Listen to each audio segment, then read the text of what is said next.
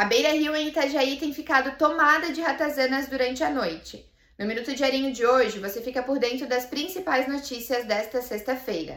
A partir das 10 horas da noite, as ratazanas têm saído da toca e tomado conta da Avenida Beira Rio.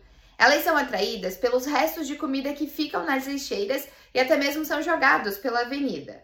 As vigilâncias epidemiológica e sanitária foram acionadas para checarem o local.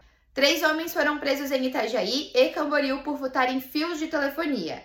Eles usavam crachás e uniformes de empresas que já trabalharam para cometer os crimes. A Polícia Civil estima que foram roubados 10 quilômetros em fios, o que gera 300 mil reais em prejuízos para as empresas.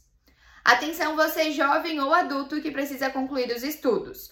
Os SEJAs de Santa Catarina abrem as matrículas na próxima segunda-feira e vão até 7 de julho.